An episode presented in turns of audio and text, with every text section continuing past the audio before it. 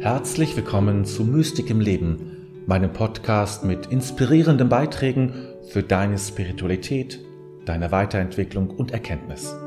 Mein Name ist David, dein Gastgeber. Jede Liebe ist ein Sakrament.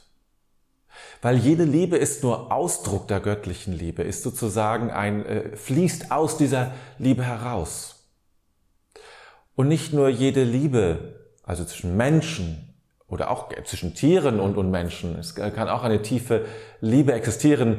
Äh, ich spüre das selbst jeden Tag, wenn ich an meine Katzen denke.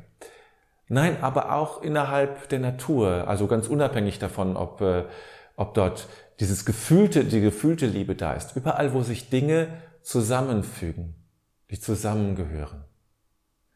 Dort geschieht dieses Sakrament der Liebe. Das Sakrament der Liebe ist ein, ein Sakrament, das sozusagen immer wieder zusammenführt, das in die Einheit führt, dass das zusammenpasst, was zusammengehört, was sich zusammengehörig fühlt.